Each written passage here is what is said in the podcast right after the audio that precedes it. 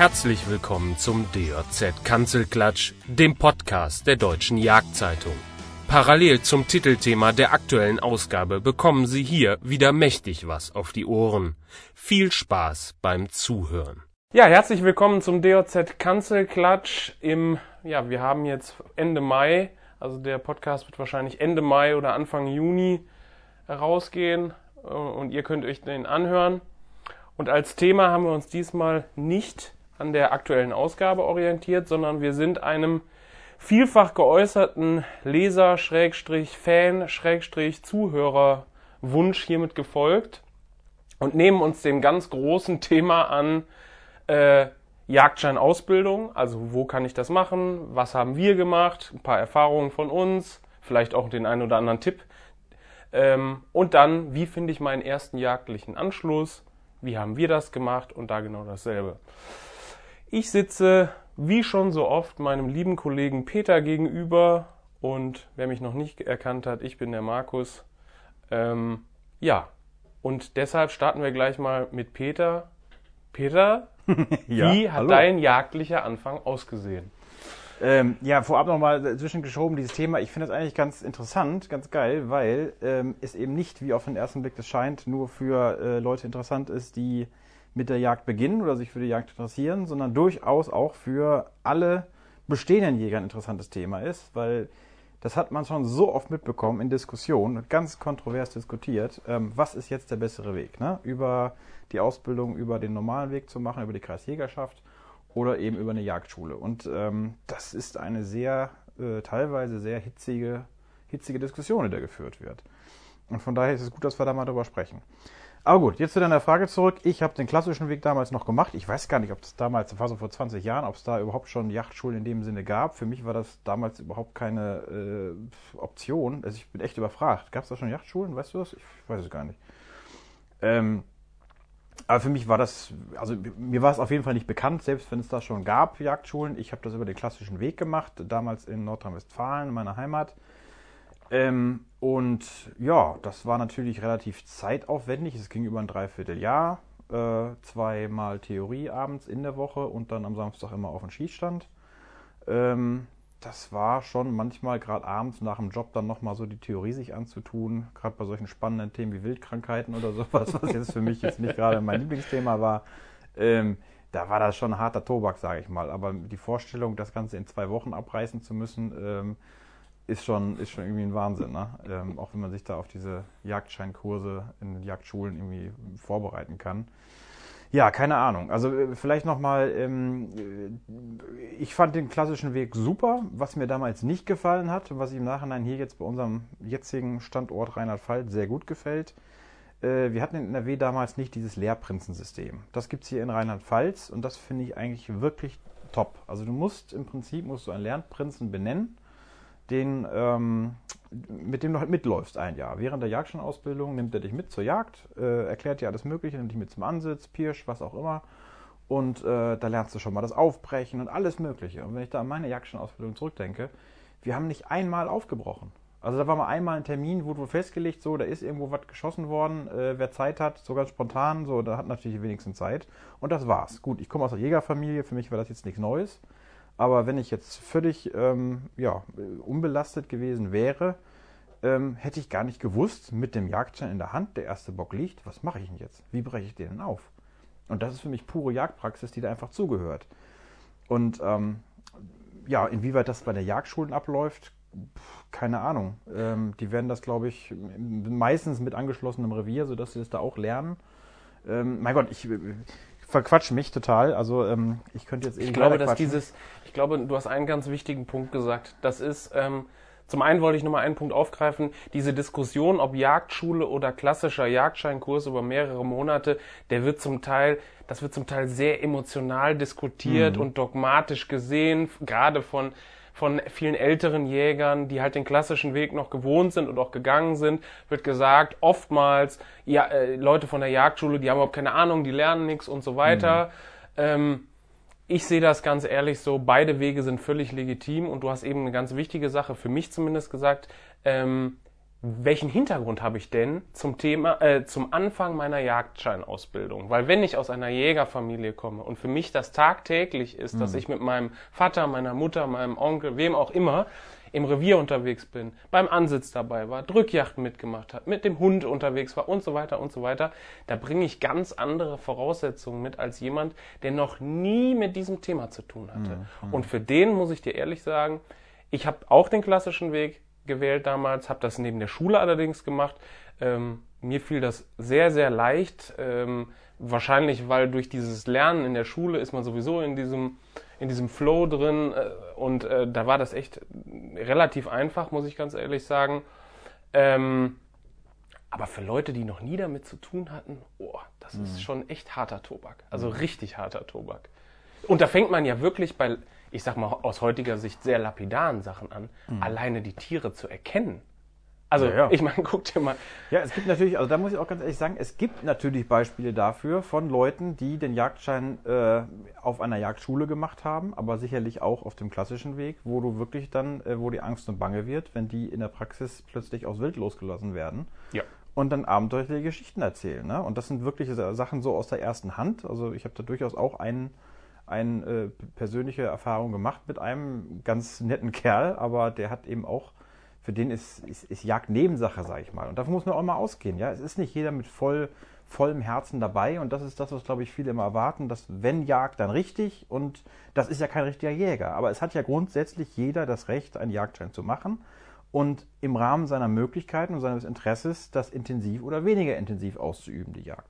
Natürlich geht es darum, er soll das Hand, ist ein Handwerk und er soll dieses Handwerk ordentlich ausüben und man kann erwarten, dass man äh, da, ja, dass er beispielsweise ein Reh von einem Stück Rotwild unterscheiden kann. Und das ist das konkrete Beispiel, was ich meinte. Dieser Herr war nicht in der Lage, äh, Rot von Rehwild zu unterscheiden. Und das ist dann schon, da sage ich auch, da ist irgendwo eine Grenze erreicht, wo ich sage, ähm, irgendwas ist da auf jeden Fall falsch gelaufen. Nur hat das meines Erachtens eben nichts, um da jetzt einfach mal diesen Kritikern den Wind aus dem Segeln zu nehmen, damit zu tun, ob du deinen Jagdschein auf dem klassischen Weg gemacht hast oder in der Jagdschule. Das hat einfach mit deinem, mit deinem Selbstverständnis zu tun, damit, wie du, wie ernst du die Jagd nimmst, wie ernst du die Sache nimmst und wie sehr du dich damit beschäftigen möchtest oder eben nicht. Und ich habe selber erlebt, damals auch im Jagdschein, ähm, wir hatten zum Beispiel Leute im Kurs, kann ich mich noch sehr gut daran erinnern, aus, ich sag mal, äh, Berufen, wo es vielleicht sogar angesehen ist, einen Jagdschein zu haben, mhm. wo das ein Statussymbol war. Richtig. Und da war die Jagd an sich, das war völliger Nebensache. Es war ja. einfach nur eine Legitimierung, in, um in einem bestimmten Kreis sich bewegen zu können. Die Leute wollten niemals ja. jagen in ihrem Leben, wahrscheinlich. Du, das ist genauso wie die Tatsache, dass du als bestimmter Selbstständiger in deinem, äh, ja, in deinem sozialen Umkreis, sage ich mal, da wo du wohnst, äh, in gewisse Vereine reingehst. Als Gastronom beispielsweise oder ja. als Handwerker. Da, da gehst du in bestimmte Vereine, gehst du rein, um da einfach das... Äh, zu nutzen für private Kontakte bzw. geschäftliche Kontakte, Entschuldigung. So, und, und das ist bei der Yacht nichts anderes. Auf der Yacht werden Geschäfte gemacht, natürlich. Und nicht umsonst findest du immer wieder auf Drückjachten Leute, die immer ohne Strecke an den Streckenplatz kommen. Das ist, liegt nicht daran, dass die keinen Anlauf hatten, das liegt daran, dass die einen Yachtschein haben, aus diesen, eben diesen Gründen und gar nicht kein Interesse daran haben, da wirklich Strecke zu machen. So, und das ist, auch das muss man ja, akzeptieren, sage ich mal. Das fällt passionierten Jägern fällt das extrem schwer, weil sie einfach das ist ja, Jagd ist ja wie eine Religion, ja. ja. Jagd ist, ist, wirklich, das ist Passion hoch 10 und, und fast schon, oder für viele ist es Religion und das muss so und so sein und es, es muss mit Herzblut ablaufen.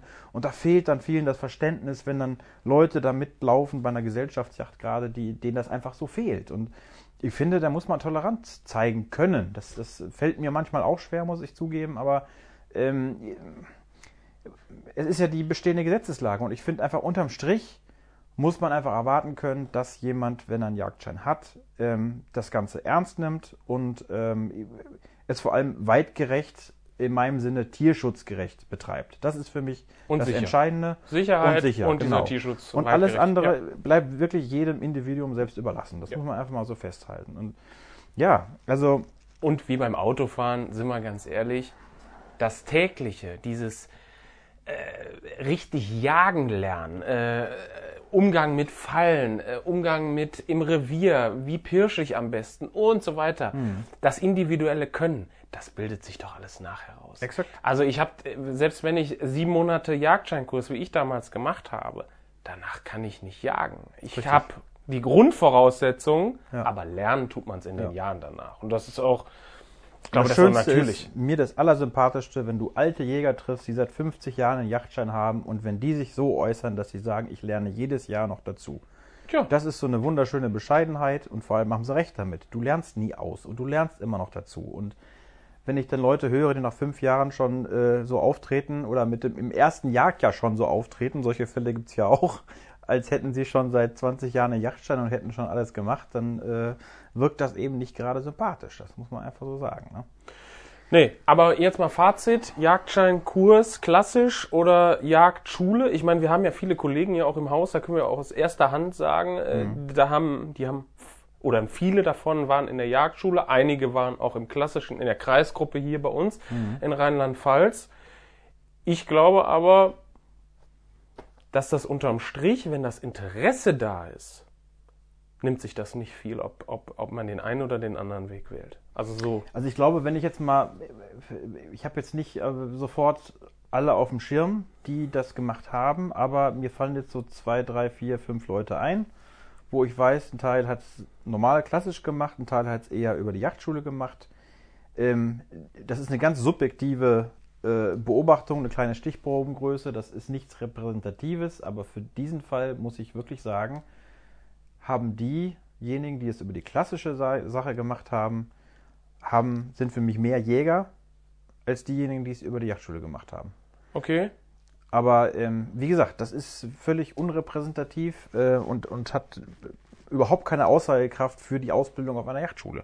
Ich selbst kann das übrigens auch gar nicht beurteilen. Oder du ja wahrscheinlich Null. ebenso wenig, weil Null. wir es eben nicht gemacht haben. Wir haben nur die eine Seite gemacht und Ja. jeder, kein Jäger macht einen Yachtschein zweimal. Jeder hat nur die eine Seite gemacht. Und deswegen ist es sowieso immer schwer, finde ich, dann äh, darüber zu urteilen, wie die andere Seite abläuft. Das, Ich bin trotzdem aus einem anderen Grund, ohne irgendeine Wertung zu machen, was jetzt besser ist, bin ich froh um das Bestehen von Jagdschulen, weil wir würden viele, viele Jäger, der mittlerweile ja 385.000 oder Mhm. was Jagd, Jagdscheininhaber, das sind nicht alles Vollblutjäger, würden wir gar nicht haben, wenn es diese Exakt. Jagdschulen nicht gibt, Ja. weil es im beruflichen Alltag ist es eigentlich kaum noch möglich, einen klassischen Kurs zu machen. Es ist sehr schwer, auf jeden Fall. Ja, wenn du Familie und Beruf alles irgendwie miteinander vereinen musst, Ja. ist, das, ist das schwierig, auf jeden Fall. Ja, gut, ich, es gibt, glaube ich, nicht diese wahnsinnige Anwesenheitspflicht. Du musst jetzt nicht jedes Mal bei der Theorie dabei sein abends.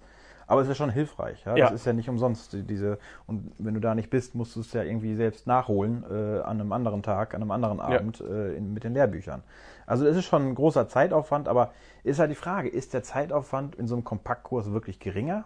Weil du machst es ja dann kompakt, ich kenne die genauen Modelle jetzt auch nicht. Ich glaube, Zwei, drei ja Wochen Kurse, Sehr ne? verschiedene, Mhm. zwei, drei Wochen Kurse äh, oder auch teilweise mit Vorbereitung schon vorab. Ich, glaube, dass sich das vom, vom, vom zeitlichen Aufwand gar nicht mal so sehr unterscheidet. Aber vom Sachen. Kopf her. Vom Kopf her ist es, glaube ich, eine andere Sache, ob du dich sieben, acht, neun Monate im Extremfall damit beschäftigst und Mhm. äh, ja, damit ja immer irgendwie so ein, so, ein, so ein Berg vor dir noch hast, am Ende kommt die Prüfung, Mhm. oder ob du sagst, ich mache jetzt zweieinhalb Wochen und dann ist am Tag X ist alles vorbei in zweieinhalb Wochen. Dann, Mhm. Ich glaube, es ist auch so ein emotionales Ding. Ja. Aber bleiben wir mal beim, ja, wahrscheinlich sogar noch wichtigeren Teil für gerade auch junge Jäger, aber auch immer viele ältere Jäger, wo wir das immer wieder gefragt werden, wie finde ich jagdlichen Anschluss? Und ich glaube, auch da ist es eine Frage, wo ich meinen Jagdschein gemacht habe, weil ich glaube, dass viele auch jagdlichen Anschluss bei ihrer Jagdscheinausbildung finden. Oder wie siehst du das? Also ich habe da null Anschluss gefunden damals. Also mir ist es auch schwer gefallen, muss ich ganz ehrlich sagen. Ich habe halt einen Kontakt gehabt, der mir sehr viel ermöglicht hat, aber ansonsten war das bei mir in der Gegend eher schwer. Also ähm, ich habe da auch ähm, als Jungjäger auf den Yachten, wo man dann mal war, was wirklich eine große Ehre war, man wurde wirklich mit, mit Argusaugen beobachtet. Also Okay. das ist mir wirklich aufgefallen, dass das, es wurde einem nicht leicht gemacht, als junger Jäger oder als junger Jungjäger, sage ich mal, Mhm.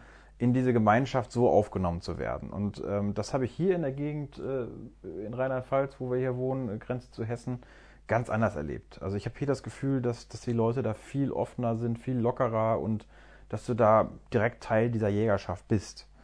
Ähm, Ja, wie findet man Anschluss? Also ich habe es damals im Jagdscheinkurs so beigebracht bekommen, äh, Hund und Horn. Ne? Das sind diese beiden Hs. Darüber kriegst du ähm, übers Jagdhornblasen und über einen Hund, den du führst, kriegst du Kontakte. Das ist auch sicherlich äh, nach wie vor der Fall. Das, das, das hilft sehr. Ähm, du musst, äh, ja, was musst du haben? Für Jagdkontakte brauchst du entweder Beziehung oder Geld. Ne? Also Geld kannst du dich irgendwo einkaufen oder direkt Pächter sein. Also wenn du drei Jahresjagdscheine hast, klar, das ist die Mindestvoraussetzung. Oder du hast eben Beziehung und kommst darüber an die Yacht. Und ähm, ich sag mal so, wenn du ein offener Typ bist und deine Hilfe überall anbietest, dann, dann, dann schaffst du das auch. Äh, klar, das hat, das ist schon regional unterschiedlich und da also ticken nicht alle Jäger gleich und alle Menschen. Ähm, das ist ein weites Themenfeld. Das ist schwer darüber darüber zu sprechen, finde ich. Ich glaube, es ist auch ganz wichtig, woher man kommt. Das ist ein entscheidender Faktor. Also in mhm. welcher Gegend man einfach wohnt. Weil wenn ich zum Beispiel an meine Zeit zurückdenke, ich komme aus Düsseldorf ja. Ähm, Düsseldorf hat ja relativ viele Einwohner.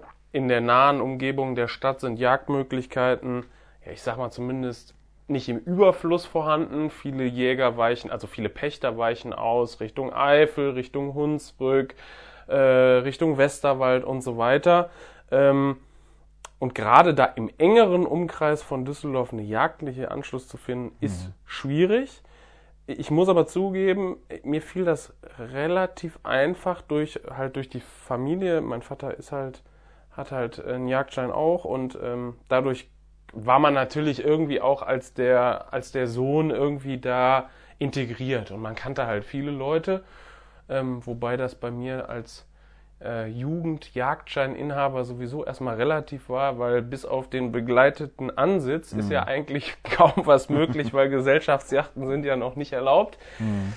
Ähm, aber äh, ja, diese Familie, also bei mir war es wirklich diese familiäre Beziehung und dadurch Freundschaften und da bin ich bis heute eigentlich noch unterwegs.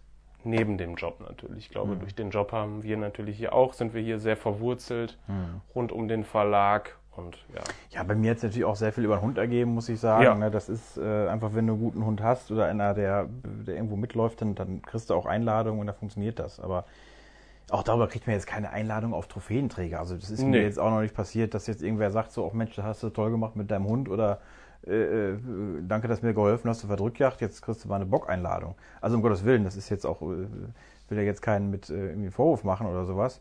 Aber das ist einfach nicht, nicht die Realität. Und äh, das ist auch, gut, ich bin jetzt auch nicht so, so scharf drauf, von daher ist das auch in Ordnung. Aber ich denke mal, das ist, ähm, wir können da als Fazit festhalten, du musst, ähm, ja, du musst aufstehen, du musst selber aktiv werden, um Kontakte zu kriegen, weil wenn du zu Hause auf dem, auf dem Sofa sitzt, ähm, dann ähm, wird kein Jagdpächter ankommen und sagen, ähm, äh, ja, ähm, komm mal bei mir in die Yacht. Ne? Also du musst selber in die, in die Jägervereinigung gehen. Junge Jäger ist natürlich auch wie, äh, ja. eine, eine, interessante Geschichte. Oder jagdliche Verbindung in den Studentenstädten ist auch eine Möglichkeit für, den, für, für denjenigen, für den was, was ist. Äh, und ähm, ja, die, klar, die, die, die Hegeringe, ne? da, da fängt es an. Also ähm, viele Hegeringe haben das Problem der Überalterung, nicht alle, es gibt auch sehr viele Positivbeispiele, aber ähm, die sind sicherlich dankbar dafür, dass da ein junger Mensch kommt und, und sich irgendwie integrieren möchte und engagieren möchte. darüber kriegt man sicherlich Yachtmöglichkeiten. Und eine Sache, die mir jetzt auch noch einfällt, was wirklich, glaube ich, wichtig ist, ist so handwerkliches Geschick. Und da geht es jetzt wirklich mir gar nicht darum, ob ich eine Dachdeckerausbildung oder was weiß ich habe. Ich, ich habe keine handwerkliche Ausbildung. Aber jemand, der mit anpacken kann im Revier und sei es beim Zäune stellen, sei es beim äh, Unfallwild versorgen, der dann halt nachts aufsteht. Also so eine Art äh, Jagdaufsicht, Jagdhelfer oder so und so weiter. Ich glaube, darüber findet man auch sehr, sehr viel jagdlichen Anschluss. Voraussetzung dafür ist natürlich, und da komme ich jetzt wieder zurück auf meine alte Heimat mit Düsseldorf, da fällt es natürlich schwer, eine Jagdaufsicht zu machen, weil einfach nichts Nahes in der Umgebung ist. Aber wie jetzt hier, ich meine, ich wohne selber in dem Revier, das ich hier betreuen darf da fällt es natürlich dann sehr, sehr einfach. Und wenn man da dann noch einen guten Draht hat und relativ aufgeschlossen ist zu dem Pächter, hm. ich glaube, dann kriegt man auch sehr, sehr viel Ich glaube, da ist auch wirklich so ein, so ein Stadt-Land-Gefälle festzustellen. Ja. Logischerweise, du bist auf dem Land, hast du einfach mehr Möglichkeiten. Du bist nah dran, du hast viele, viele Reviere ja. und du hast halt weniger äh, Menschen in dem Sinne, auch weniger Jäger. Von daher ist da die Chance, irgendwo reinzukommen, deutlich größer als in, in so einer Großstadt wie Düsseldorf auf jeden Fall. Ja, ja, ja du siehst es Ja. doch bei, bei deinem Bruder in München auch. Also das Ja. ist ja jetzt, das ist ja kein Einzelfall mit Düsseldorf, denke ich mal. Also, nee. Das ist so, ja.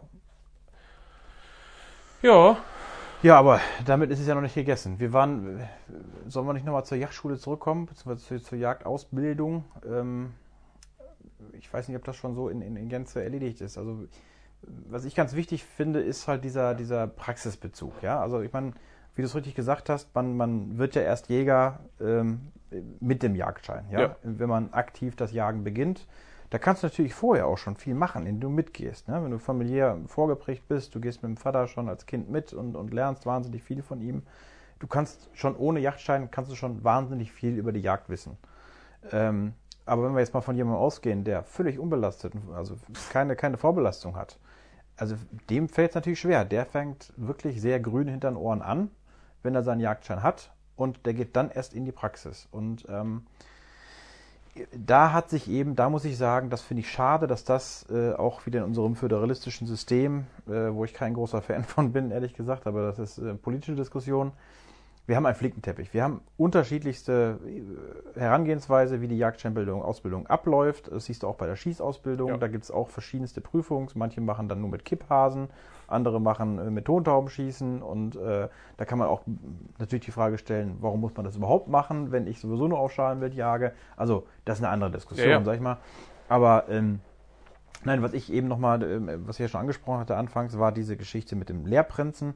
Äh, Ich finde, das ist, das ist so toll, dass man das wirklich bundesweit machen sollte. Weil, weil so, also zumindest natürlich auf, bei Jachtschulen funktioniert das nicht, aber wenn du auf dem klassischen Weg deine Jagdscheinausbildung machst, ist dieses, dieses Patensystem mit dem Lehrprinzen wunderbar. Weil du läufst wirklich ein Jahr mit und wenn du auch unvorbelastet bist, du kriegst schon richtig viel zu lernen und zu sehen von der Yacht. Und, und startest eben nicht völlig grün hinter den Ohren, sondern, sondern du kannst schon so dann alleine selbstständig losgehen und äh, musst nicht Angst haben, dass du irgendwas nicht hinkriegst. Ja. Und gerade viele Themen, da kann man auch noch so viele Bücher äh, wälzen und noch so viele Folien sich angucken und was weiß ich. Es gibt einfach Sachen, die kann ich nur draußen lernen. Und die kann ich auch nur lernen, indem ich sie live sehe oder bestmöglich, wenn ich sie noch live machen kann. Sei es ansprechen. Ansprechen ist, ist sowieso schon schwer. Und das aus dem Buch zu lernen, das ist, das ist nahezu kaum möglich. Und gerade, du hast es eben auch schon angesprochen, aufbrechen, aufbrechen ist, das kann ich dir theoretisch erklären, wie es geht, aber das wirst du danach, wenn du es noch nie gemacht hast, wirst du es mit höchster Wahrscheinlichkeit nicht schaffen. Also das glaube ich auch. Auf jeden Fall wird es nicht schön. Nein, das ist wirklich, also diese, dieses, aber das ist auch Routine kriegen. Also ich meine, wir haben gestern noch drüber gesprochen, wir haben einen Film über jemanden gemacht, äh, der in Sachsen oben bei Drückjachten jagt, ganz markanter Typ hier. Äh, man sieht einfach, wenn jemand viel aufbricht und Ja. viel schießt, dann wie routiniert der handelt. Das ist einfach so. Ja, ganz klar. Und das kann sich nur über die Zeit und über die Erfahrung herausbilden. Und dann hast du halt Fälle von Leuten, die gar nicht aufbrechen. Ja, das gibt's ja auch. Also das ist ein anderes Thema, aber ähm, das ist für mich, da habe ich zum Beispiel echt ein Problem mit, weil ich finde, wenn du, wenn du äh, wild erlegen kannst, dann solltest du es auch aufbrechen können. Ähm, wenn du schon zigmal gemacht hast und es die Leute abnehmen, in Ordnung. Ja, aber wenn du es von Anfang an nicht machst und es immer in die Hände, Hände anderer gibst, also da habe ich so ein Stück weit ein Problem mit, muss ich sagen. Das ist, ähm, ich finde, das gehört dazu. Also dann, wenn man das nicht kann, dann sollte man auch, sollte man nicht auf Yacht gehen. Aber das ist meine persönliche Meinung. Ja, aber, aber ja, aber um dabei zu bleiben, das ist halt, das ist halt wieder die Frage, welche Motivation habe ich denn, einen Jagdschein zu machen? Wenn ich jetzt wirklich, wenn der Jagdschein für mich ein, ein Statussymbol, ein, ein, ein Fahrschein für eine bestimmte äh, Berufsgruppe, gesellschaftliche Sparte oder was auch immer ist, dann werde ich da nie zu Hause sein. Und dann kann das sein, dass ich in meinem Leben vielleicht einen Bock schieße, ich werde den aber wahrscheinlich niemals aufbrechen können, weil ich habe es noch nie gemacht und vielleicht will ich das auch gar nicht. Ja, das meine ich ja. Also wenn man das, wenn man das einfach nicht will, das damit habe ich ein Problem. Wenn man, das ist, natürlich gibt es auch Leute, die, die können es einfach nicht, mangels Erfahrung, was Ja. völlig normal und völlig okay ist. Jeder hat mal irgendwie da sehr ähm, ja, basal angefangen. Aber die Bereitschaft muss dafür da sein. So, und beim Aufbrechen geht es ja auch nicht darum, es muss so und so gemacht werden oder es muss jetzt irgendwie in, möglichst schnell passieren. Das Aufbrechen kann eine Stunde dauern. Schied egal. Hauptsache, es geht irgendwie äh, sauber vonstatten. So, und wenn, wenn jemand fragt und äh, da ein Erfahrener bei ist, der erklärt ihm gerne alles und in aller Seelenruhe und das, Das muss nicht in fünf Minuten äh, vonstatten gehen. Da kann man sich Zeit für lassen. Ne? Wobei da muss ich auch sagen, vielleicht auch an den einen oder anderen, äh, ja, doch sehr versierten Jäger appellieren. Äh, Gerade bei Gesellschaftsjachten tut dann auch der ein oder andere dumme Spruch dann nicht Ja. wirklich gut. Ne? Also, Ja, das ist grauselig. Das ist wirklich, also das, das kann, da kann jeder, glaube ich, fast ein Lied von singen, wenn man dann äh, da bei irgendwelchen Drückjachten äh, stand als Jungjäger, man bricht da auf und es stehen fünf, sechs Jäger drumherum und jeder hat einen besseren Tipp parat und nein, das musst du so machen und warum machst du das denn? Ach, jemine. Genau. Das hilft natürlich wenig, ja. Also äh, da schickt man am besten erstmal als einer dieser erfahrenen Jäger, schickt man erstmal alle anderen weg und sagt, pass mal auf, Jungs, äh, ich mache das hier und weil diese Verunsicherung des Jungjägers, da hat äh, der Jungjäger am allerwenigsten von und sonst eigentlich auch keiner. Ähm, das ist Blödsinn. Also das ist auch unfair, ne? Ja. Weil ähm, man, kann, man kann das nicht von Anfang an alles äh, perfekt beherrschen. Ne? Man, man muss das halt lernen über die Jahre. Ja. Und es gibt ja auch immer wieder Spezialgebiete, äh, da, da bin ich auch nicht zu Hause oder da war ich auch nicht zu Hause. Ich habe zum Beispiel Fangjacht. Altersansprache Auerwild bist du nicht so gut, glaube ich. Ne? Super. Oder Schnepfenaltersansprache, da bin ich auch super drin. Oder alle unterschiedlichen Entenarten Deutschlands äh, im, am Flugbild erkennen. Oder Ja. was weiß ich. Also es gibt halt immer Spezialgebiete, Gamswild ansprechen. Mhm. Also wohl die wenigsten Jäger in Deutschland können Gamswild sauber ansprechen. Das ist aber auch normal, weil Mhm. wir haben damit überhaupt keine Erfahrung. Und dafür gibt es Profis und dafür gibt es Leute, die das täglich machen. Aber das ist, das ist ein interessantes, äh, interessanter Ansatz, finde ich, weil ähm, man hört ja immer wieder so, ja, die jungen Jäger heute, die, äh, die wollen ja gleich aus dem Vollen schöpfen und die können ja noch gar nichts, die sollen erstmal von der Pike auf die Jagd erlernen, die sollen erstmal dies und das machen. Das finde ich ein interessantes Thema. Da habe ich auch irgendwie selbst keine abschließende Meinung zu, weil, mein Gott, wenn du als Jungjäger im ersten Jahr drei Sechserböcke frei bekommst, dann nimmst du die natürlich mit. Da sagst du ja nicht nein. Äh, bei mir hat das, glaube ich, im vierten Jagdjahr habe ich den ersten mehrjährigen Bock geschossen und davor die Jahre habe ich, glaube ich, zwei Jährlinge erlegt. So, das war, also ich habe klein angefangen, ne? Und ich bereue das auch nicht im Nachhinein. Äh, ich, ich weiß auch nicht, ob dich das verdirbt, die, äh, dass du gleich am Anfang irgendwie aus, aus dem Vollen schöpfst. Wenn du gleich am Anfang in einem ersten Jagdjahr einen Hirsch erbeutest, äh, da fragt man sich, was soll da noch kommen nach oben hin? Ne? Weil, ich meine, das, das ist halt so, wenn je mehr du erlegt hast, je mehr du erlebt hast, äh, desto abgestumpfter wirst du, sage ich mal. Ne? Also der erste Bock ist natürlich, das ist ja Wahnsinn. Der erste Bock, der wird ja zelebriert bis zum natürlich. geht nicht mehr. So, und, und dann irgendwann, wenn du dann den äh, x-ten Bock geschossen hast, dann ist das natürlich, hat das nicht mehr so was Besonderes wie der erste. Und ähm, insofern ist da schon was dran an dieser Überlegung, dass man vielleicht besser klein anfangen soll, um sich diesen, diesen Reiz und diesen Zauber der Jagd äh, noch ein bisschen länger zu, zu, zu erhalten. Ja, wobei, aber wenn man diesen Ansatz der Begründung wählt, dann geht man natürlich sehr stark über die Trophäe, Schrägstrich, das Trophäengewicht oder Alter oder was weiß ich. Und da, dann spielt ja das jagdliche Erlebnis eine relativ kleine Rolle. Deswegen, ich bin mir dann, ich bin mir da nicht sicher, ob das wirklich so ist. Natürlich ist es so, dass der erste Bock, sei es, ob das ein 550 Gramm Bock oder ein Knopfbock ist, er ist einfach unter den Böcken, die man in seinem Jagdleben schießen wird, ist es immer der Besondere, ist es immer ein ganz, ganz Besonderer.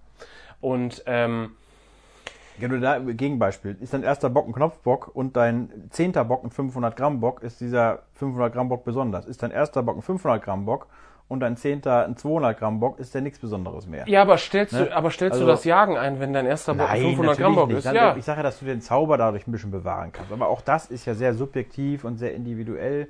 Äh, Für viele spielt eine Trophäe sowieso gar nicht mehr so eine große Rolle. Die, die heutigen Generationen, die danach kommen, ähm, viele sind da reine Fleischjäger oder überwiegend Fleischjäger, was ich auch im, im Übrigen sehr sympathisch finde. Ähm, von daher, ja, das ist, das ist immer das Ding. Jagd ist individuell und subjektiv. Jeder empfindet die Jagd auf seine Art und Weise. Und deswegen sind wir ja auch oft so allergisch, wenn es dann heißt, so, das ist aber, das muss so und so und äh, das gehört so und so und ja, auch jachtliche Tradition, Weitgerechtigkeit, was ist das? Ja, also äh, was ist schlimm daran, beispielsweise einen Bock nicht auf der rechten Seite liegen zu haben, sondern auf der linken Seite? Ja, da regen sich Gar manche nichts. Leute fürchterlich drüber auf. Ist das, Für das ist Tier das ist gerechtfertigt? Für das Tier ist es egal. Ja. Für das Fleisch, für das Lebensmittel ist es völlig egal. Ja. Ähm, das fängt beim St das, ja, da gibt's zig Beispiele in der, in der in dem jagdlichen Ablauf, wo das so ist. So, Natürlich. das ist auch wieder ein sehr, sehr kontrovers diskutiertes Natürlich. Thema innerhalb der Jägerschaft. Ähm, Wir haben da ein Lager, was, was sagt, das muss so, weil das ist Tradition und Tradition ist wichtig. Und die anderen sagen, das ist doch völlig Wumpe. ne? So, und da gibt es halt kein, da gibt's kein, keine Grauzone, da gibt es nur schwarz oder weiß in dieser Denke. Und ähm, auch da Genau. wiederum sage ich, Leute, seid tolerant zueinander. Wenn jemand das gerne für sich so pflegen möchte, die Tradition, dann soll er das bitte tun. Wenn er da nicht, nichts von hält oder wenig von hält, dann soll man ihn auch gewähren lassen. Dieses, ähm, dass wir uns gegenseitig immer so fertig machen als Jäger und immer sagen, du machst das und das aber falsch, das muss so und so sein, das hilft äh, der Jagd am allerwenigsten. Ja, natürlich. Und, und auch die Motivation, warum Leute auf die Jagd gehen, die kann ja unterschiedlicher nicht sein. Ich muss ganz ehrlich sagen, weil du eben sagtest, äh, wenn du, wenn dein erster Bock ein 500 Gramm Bock ist und du schießt als zehnten Knopfbock, dann ist das nichts Besonderes. Mehr aus Trophäensicht bin ich da wahrscheinlich sogar vollkommen bei dir. Ich muss aber auch ehrlich sagen, für mich hat sich Jagd insoweit verändert.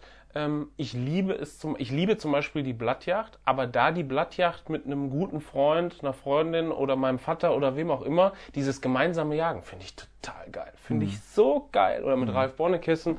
Ähm, weil dieses Zusammenjagen, und da ist es am Ende völlig wurscht, ob da ein Knopf vorkommt oder ob da ein Sechser kommt oder was weiß ich kommt. Das ist einfach cool. Das macht das Spaß. Ist, genau, das ist, ähm, da kommt es auf das Erlebnis an. Ja. Ne? Und das ist immer die, die, ja, der Hintergrund dabei. Bist du jetzt, jagst du wegen Fleischgründen oder jagst du aus Trophäengründen, jagst du aus, aus Erlebnisgründen und das kann ja auch äh, wechseln. Ich kann ja heute kann ich als Natürlich. Fleischjäger unterwegs sein, morgen bin ich als Trophäenjäger unterwegs. Und je nachdem kann ein Erlebnis noch besonders und schön sein und manchmal ist es halt Routine. Das, das kommt ja auch vor, das ist ja auch okay. Deswegen muss ich ja nicht mal Yachtschein abgeben, weil ich, weil ich äh, routiniert auf Yacht gehe und da nicht mehr die emotionalen Hochempfindungen bei habe, wenn ich, wenn ich jetzt einen, einen Bock erlege. Ja? Nein, routiniert heißt ja auch nicht emotionslos. Also das muss ja nicht so sein. Nein, aber das, routiniert das kann ist ja, passieren mit der Zeit. Das kann passieren, dass du, dass du eben äh, das als, als ja, eine, dass es Alltag ist, sag ich mal. Dass es ein Alltagsgeschäft ist und dass es für dich, dass du weder ein Herzklopfen dabei empfindest, noch Jagdfieber dabei empfindest. Ähm, dass es für dich, ja, Alltag ist, normale Arbeit ist. Du gehst auf Jagd, du erbeutest Wild, du hängst in die Wildkammer, du machst es fertig, du vermarktest es. Das ist, äh, ja, üblicher Ablauf. Ich meine, frag mal ein paar Jäger, die, die 100 Stück Schwarzwild im Jahr schießen. Ja. Das, das kommt ja vor, dass du solche, da gibt es Natürlich. einige von. Das ist äh, Akkordarbeit, sag ich mal, ja. Das Ähm, ist- das das ist- muss das Erlebnis dadurch ja nicht schmälern. Auch da, die können ja noch super Erlebnisse haben auf, auf, auf der Jagd, aber es kann auch manchmal emotionsloser ablaufen. Und das ist überhaupt nicht schlimm. Das ist okay. Aus meiner Nee, ist es ja auch. Das ist völlig okay. Das muss, Mhm. das muss jeder für sich selbst entscheiden. Aber das fällt natürlich insbesondere Leuten, die damit gerade anfangen oder die vor allen Dingen wenig jagen. Weil wir, wir, wir setzen immer voraus, dass, dass, dass, du hast es am Anfang gesagt, dass Leute das wirklich leben, dieses Mhm. Jägersein. Dieses so intensiv leben und wie viel Stück Schalenwild, was weiß ich, 10, 20, 30 Stück Schalenwild im Jahr. Das ist aber nicht die jagdliche Realität in Deutschland. Das muss man einfach sehen. Für viele. Nicht oder der- für die meisten. Nicht der Durchschnitt, nee, das stimmt, ja. Wenn du nur zwei Stück Schalenwild im Ja. Jahr schießt, dann werden wahrscheinlich beide jagdliche Highlights im Jagdjahr sein. Das ist Exakt. einfach so. Ja, ja. Richtig, auch da siehst du wieder, wie subjektiv das ist, wie individuell Jagd ist und ähm, da sollte man einfach jeden auch gewähren lassen. Ja. Und insofern, glaube ich, können wir abschließend, wenn du da jetzt nichts mehr zu hast, zu dem Thema sagen, was, was Thema Jagdausbildung angeht, ist es völlig egal, ob man es auf der Jagdschule macht oder im klassischen Sinne, ähm, wenn man den Jagdschein hat, hat man ihn. Äh, da kann man jeden zu beglückwünschen und weit man Heil wünschen. Und ähm, inwieweit er dann zum Jäger wird, das muss er oder sie dann nach Erlangen dieser Prüfung äh, für sich selbst definieren und machen. Ganz zum Schluss, um da auszusteigen, wir hatten sogar jemanden, der hat in der Jagdscheinausbildung seinen Kurs abgebrochen. Also der hat einfach gemerkt unterwegs, und das war tatsächlich nach dem Aufbrechen, wir haben nämlich aufgebrochen im Kurs, der hat gesagt, kann ich nicht. Will ich nicht, mache ich nicht. Gut, wo willst du die Erfahrung vorher machen, wenn du nicht auf dem Bauernhof beim Schlachten schon, dabei warst? ja. Schwierig. Ganz Ich habe das auch schon öfters gehört von, von, von äh, Frauen, dass die einen Yachtschein gemacht haben und da ein wahnsinniges Interesse an diesem Thema hatten und dann aber auf dem Hochsitz festgestellt haben, als es dann wirklich äh, soweit war, Mensch, ich kann gar nicht abdrücken. Das fällt mir einfach zu schwer. Und das kannst du ja auf legale Art und Weise vorher auch nicht feststellen. Dafür brauchst du halt erstmal die Berechtigung. Äh, um das machen zu dürfen. Und dann stellst du fest, du kannst das oder du kannst das nicht. Ja? Richtig. Ja. Ja, spannendes Thema. Ich glaube, da könnte man noch viel, viel diskutieren und viel drüber sprechen. Äh, wir haben, glaube ich, aber schon das ein oder andere angerissen und wir würden uns wie immer freuen, wenn wir, wenn ihr uns eine Rückmeldung geben würdet, wenn euch was gefehlt hat, wenn ihr Themenanregungen habt für kommende Folgen oder was auch immer, dann gerne an den lieben Peter per E-Mail oder auch an mich per Mail. Und dann können wir und werden das in einer der folgenden Folgen des DOZ Kanzelklatsch für euch hier aufnehmen. Von meiner Seite, ich verabschiede mich und sage ciao, ciao. Und weit man sei. Das war der DJZ Kanzelklatsch. Wenn Sie die DJZ nicht nur hören, sondern auch lesen und im Bewegtbild sehen möchten, dann ab zum Kiosk. Oder noch besser, gleich ein Abo abschließen. Denn jedem Aboheft der Deutschen Jagdzeitung liegt eine DVD mit spannenden Jagdvideos bei.